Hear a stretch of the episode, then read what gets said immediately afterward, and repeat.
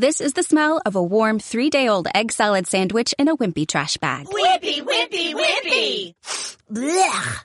And this is the smell of that same sandwich in a hefty, ultra strong trash bag with new Fabuloso lemon scent. Hefty, hefty, hefty!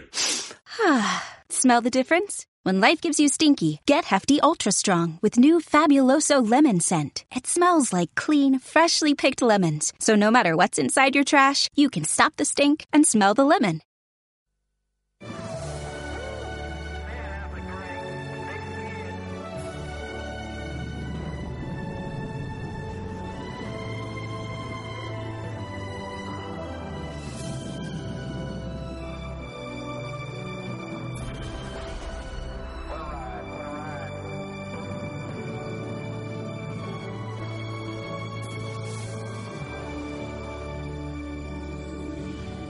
La conquista del espacio. La era espacial. La era espacial comenzó el 12 de abril de 1961 cuando el comandante soviético Yuri Gagarin orbitó la Tierra por primera vez en la nave Vostok 1. Fue ascendido a coronel durante una órbita de su viaje de 108 minutos que le llevó a una altura de 327 kilómetros. Gagarin no solo viajó en un misil balístico intercontinental modificado en su primer y solitario vuelo, sino que también entró en los libros de historia. La Unión Soviética ha estado siempre en dura competición con Estados Unidos por el dominio militar y tecnológico mundial. Con este momentáneo logro, los soviéticos lograron ambas cosas.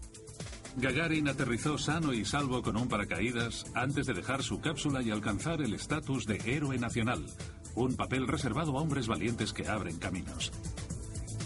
Los estadounidenses se asustaron y rápidamente lanzaron dos vuelos suborbitales tripulados. Shepard y Grissom fueron eclipsados por un segundo vuelo soviético y el primer vuelo orbital de John Glenn. Desde 1962, muchos son los que han tenido el privilegio de viajar al espacio, pero siempre ha sido gracias a los rusos o a los norteamericanos.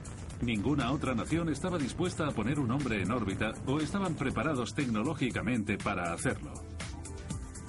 El coste financiero para establecer una industria espacial es prohibitivo. Aunque muchos países frecuentemente lanzan sus propios satélites y sondas, enviar humanos al espacio requiere otro nivel técnico. Sistemas de soporte vital, vehículos de reentrada y vehículos de lanzamiento más pesados, entre otras cosas.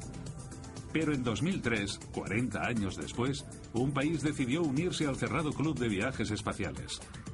China ha desarrollado un buen programa de misiles balísticos y con un crecimiento económico que es la envidia de otros países, ha decidido invertir en un programa de viajes espaciales tripulados propios. Sus astronautas reciben el apelativo de taikonautas y el primero fue Yang Li Wei, Li Wei nació el 21 de junio de 1965 y se convirtió en piloto de combate, y con 1.350 horas de vuelo alcanzó el grado de teniente coronel. En 1996 fue seleccionado como candidato para ser astronauta, comenzó su entrenamiento y fue elegido muy poco antes del vuelo. Asegurado en su cápsula Shenzhou 5, en las instalaciones de lanzamiento Yiwu-Quan, despegó en la cima de un cohete Long March 2F.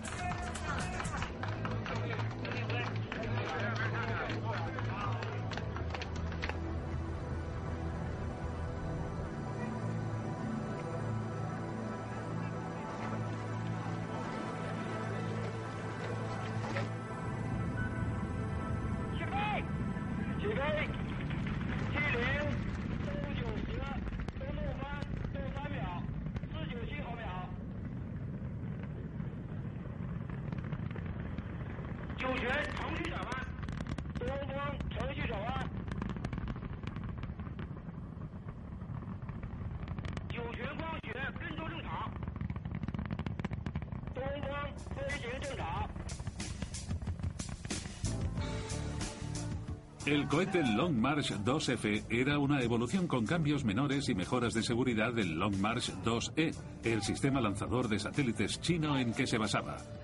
Con una altura de 62 metros y un diámetro de 3,35, es un cohete de dos etapas lanzado por primera vez en noviembre de 1999.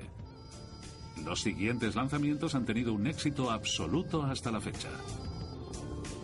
Yang informó de extrañas vibraciones justo antes del despegue, describiendo el vuelo como muy incómodo. Enseguida se realizaron cambios en las tuberías de alimentación de los motores de lanzamiento y de los armónicos de las vibraciones.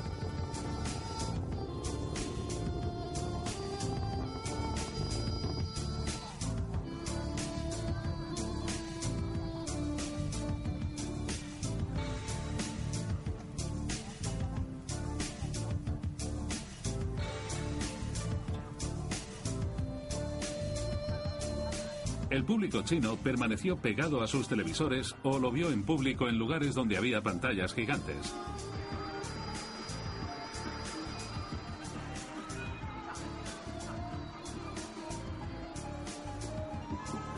Los astronautas y cosmonautas de todo el mundo también lo vieron con interés.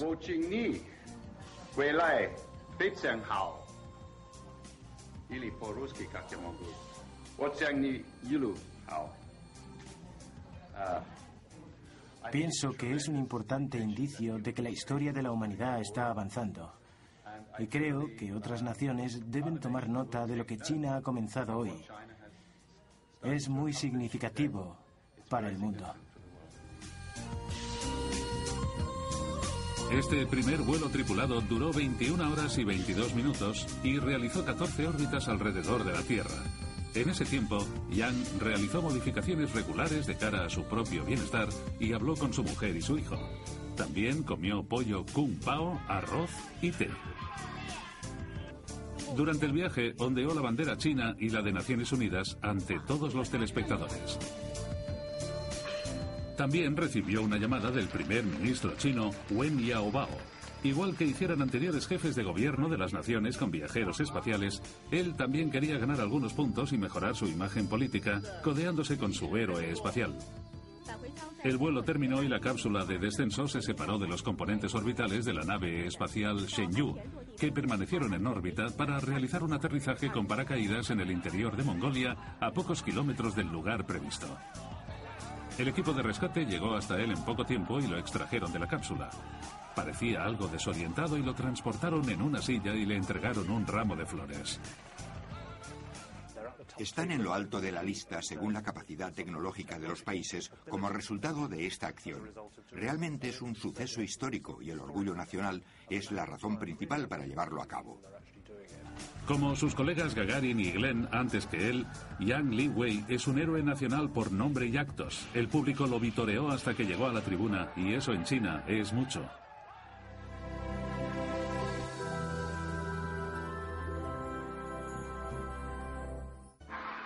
Tan pronto Li Wei llegó a Tierra, él y la nación china se vieron afectados por la locura espacial, igual que Estados Unidos en los años 60, y por el potencial comercial que implicaba.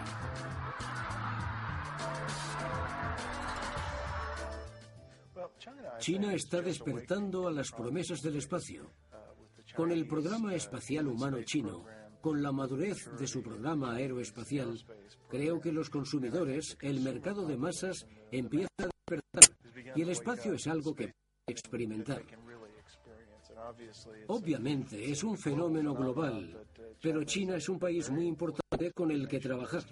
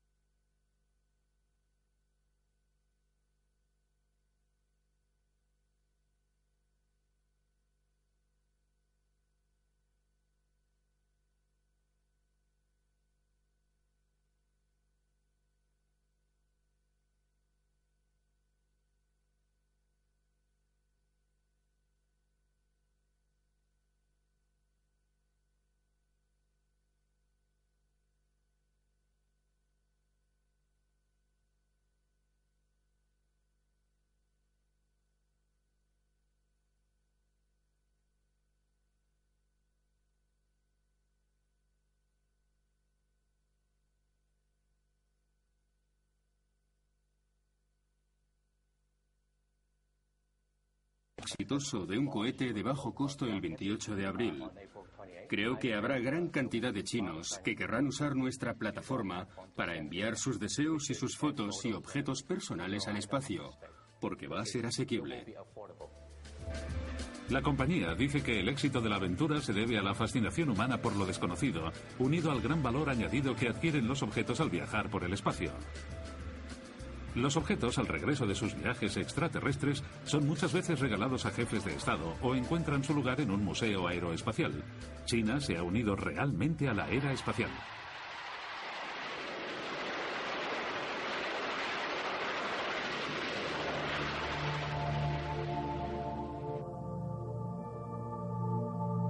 El siguiente nivel en los proyectos espaciales era el envío de varias personas a la vez y los EVA o paseos espaciales.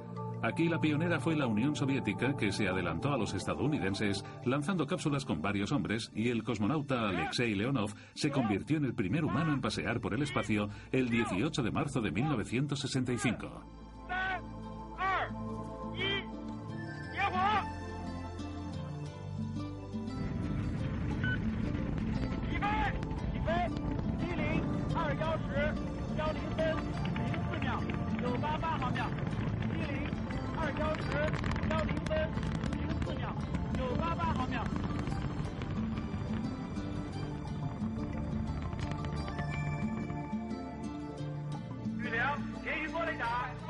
Dos años después del primer lanzamiento, China puso en marcha su segundo intento. La Shenzhou 6 despegó el 12 de octubre de 2005.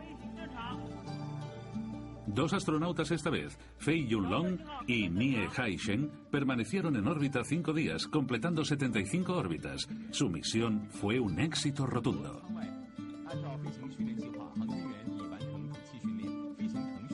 El tercer vuelo tripulado chino, el Shenzhou 7, se produjo el 25 de septiembre de 2008. Esta vez, los tres ocupantes, Yai Jigan, Liu Boming y Jin Haipen, llevaron el traje espacial Feitian, basado en el traje ruso Orlan M. Un total de seis astronautas fueron entrenados para esta misión, la tripulación principal y tres de reserva. Su régimen de entrenamiento no fue muy diferente al de otros astronautas, flotando en grandes tanques con sus trajes espaciales para simular las condiciones de falta de peso en el espacio.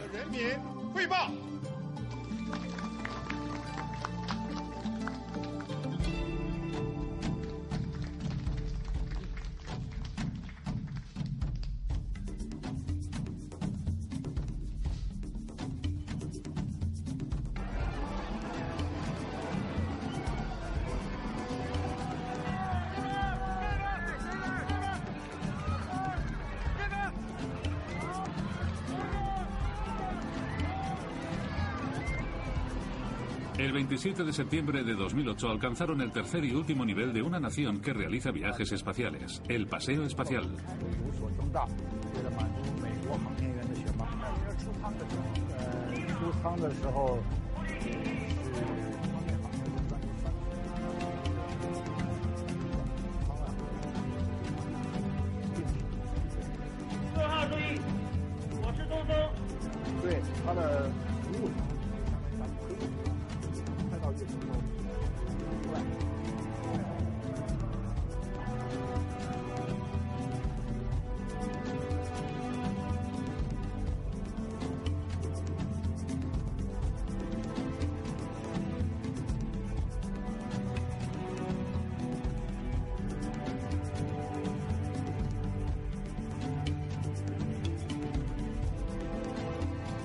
Jai Jigan salió de la cápsula y se enganchó a la nave.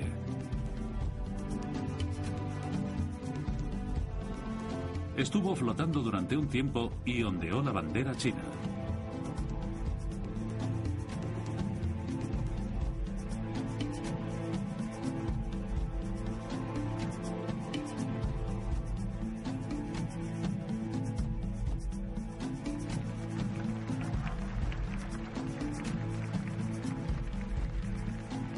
El cohete Shenzhou se parece bastante al ruso Soyuz, excepto en que es más grande. También incorpora un módulo orbital autónomo con propulsores que puede permanecer en órbita después que el módulo de descenso tripulado se ha separado. Pero como el Soyuz, el Shenzhou tiene tres componentes o módulos principales. El delantero o módulo orbital, el central, la cápsula de reentrada y el trasero, el módulo de servicio. Este diseño ofrece más espacio habitable que el de las naves estadounidenses.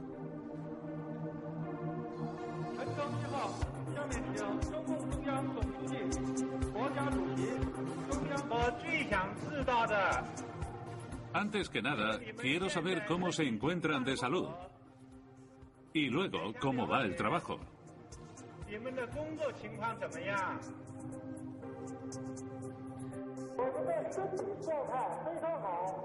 Nos encontramos muy bien. Nuestra misión de investigación espacial va de acuerdo a los planes. El paseo espacial se ha completado con éxito. No hay motivo para que el presidente Hu y el pueblo se preocupen. Por descontado que no había que preocuparse, la tercera misión tripulada fue un éxito completo y con grandes planes por delante.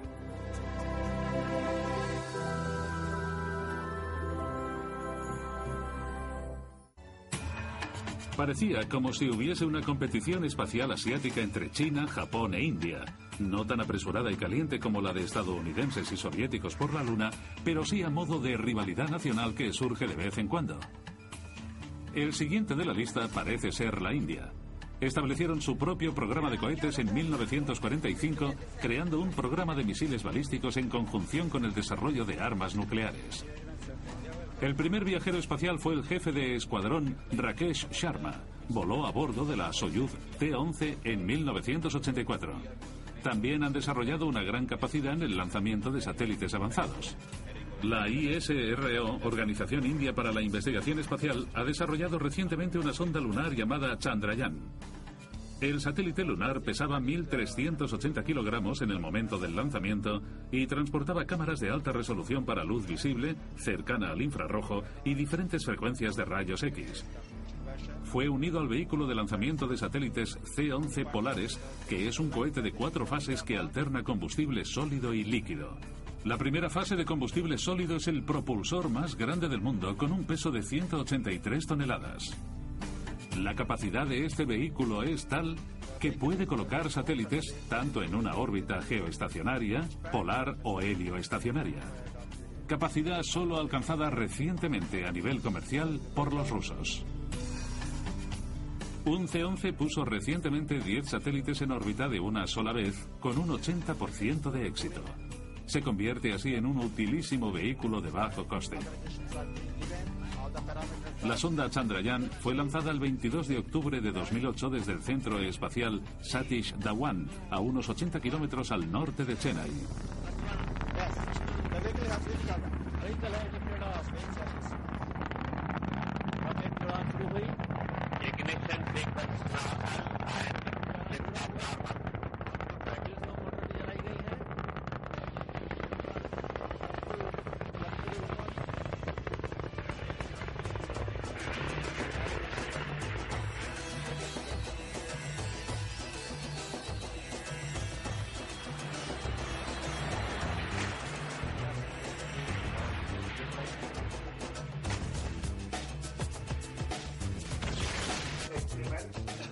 El perfil de vuelo del Chandrayaan se basó en un incremento continuado del apogeo orbital a partir de un punto de perigeo terrestre bajo, aproximándose un poco más a la Luna en cada órbita, hasta que la propia gravedad lunar atrapó al satélite y quedó capturado en su órbita.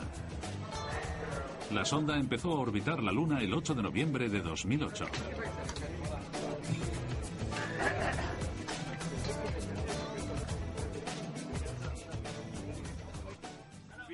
Tenemos una cámara en el MIP que está tomando imágenes de todo, pero están almacenadas en el Chandrayaan, que se encuentra ahora detrás de la Luna. Saldrá de su sombra en aproximadamente una hora. Y entonces podremos recuperar la información y recibir fotos. Estamos también en condiciones de anunciar que la cámara de mapeo ha sido conectada y está obteniendo magníficas imágenes de la superficie lunar, con una resolución de unos 5 metros. Otras tres cámaras, mirando en ángulos de más o menos 24 grados, permitirán realizar una imagen de estudio de la superficie lunar. El funcionamiento de instrumentos vitales también ha sido comprobado hoy. La sonda llevaba cinco paquetes científicos indios y seis más pertenecientes a otros países, incluyendo la NASA, ESA y la Agencia Aeroespacial Búlgara.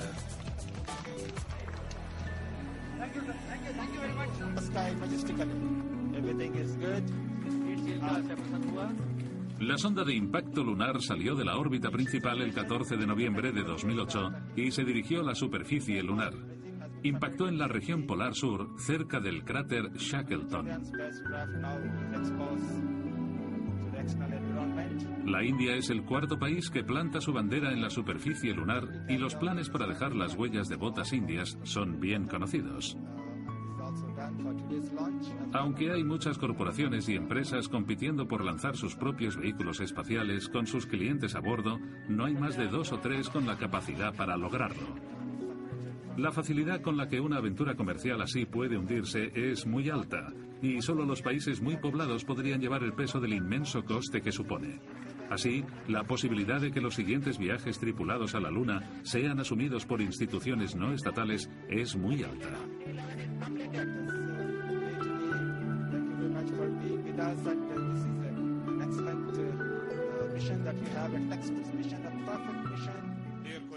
Queridos colegas y amigos, este es un momento histórico para la India, ya que hemos comenzado nuestro viaje a la Luna. Recientemente, la ESA ha demostrado la capacidad de acoplamiento no tripulado con la Estación Espacial Internacional de la nave Julio Verne. También han desarrollado a lo largo del tiempo diversos diseños de naves tripuladas como la Hermes. La ESA también ha diseñado el Clipper, un pequeño avión espacial desarrollado junto a la Agencia Espacial Rusa y que posiblemente reemplazará al vehículo espacial Soyuz. Al igual que el shuttle estadounidense, el Clipper utilizará un diseño tipo perfil bajo para planear el retorno a la Tierra bajo su propio control. Sin embargo, Estados Unidos retirará pronto la flota de transbordadores y los reemplazará con un diseño retro propulsado similar a los Apolo. La Agencia Espacial Europea debería tomar nota, ya que las naves de diseño avanzado parecen tener una inaceptable tasa de fallos. Japón, el tercer país en la competición espacial asiática, tiene puesta su mirada en la Luna y Marte a corto plazo, teniendo acceso a los vuelos tripulados mediante la flota de transbordadores. Han sido lentos en el desarrollo de vehículos tripulados, aunque han tenido éxito con sus sondas robóticas. En realidad, cualquiera de estas naciones podría intentar un programa tripulado y colocarse en cabeza de la competición. Es probable que el próximo país en alcanzar el espacio e incluso otros lugares como la Luna no tenga acento estadounidense. Imaginen las famosas palabras de Armstrong sin su gangueo. Un pequeño paso para el hombre, pero un gran salto para la humanidad.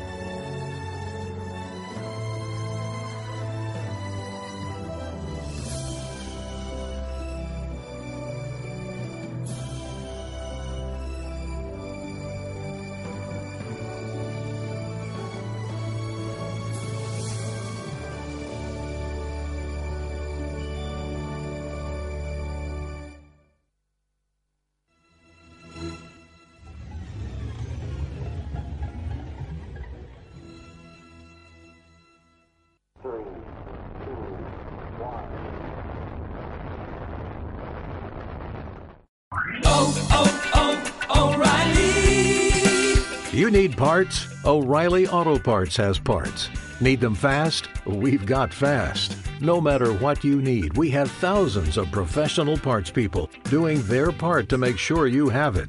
Product availability. Just one part that makes O'Reilly stand apart. The professional parts people. Oh.